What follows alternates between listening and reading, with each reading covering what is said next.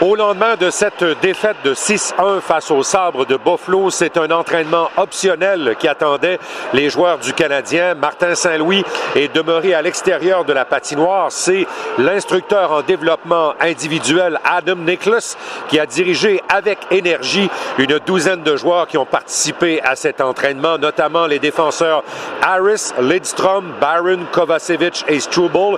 Chez les attaquants, Evans, Caulfield, Armia, Pezzetta avait pris part à cet entraînement. Notons que Éric Raymond a convié ses trois gardiens de but à des exercices précis, notamment Primo, Allen et Montembeau.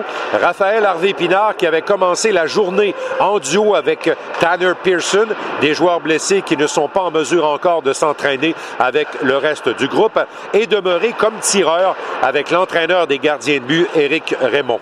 Emile Heinemann a été rappelé du club école de Laval pour pallier à l'absence de Christian Dvorak, dont le nom a été placé sur la liste des joueurs blessés à long terme. On vous rappelle que demain, les puissants Rangers de New York sont en ville pour affronter le Canadien. Ici Martin McGuire. C'était l'entraînement en 60 secondes.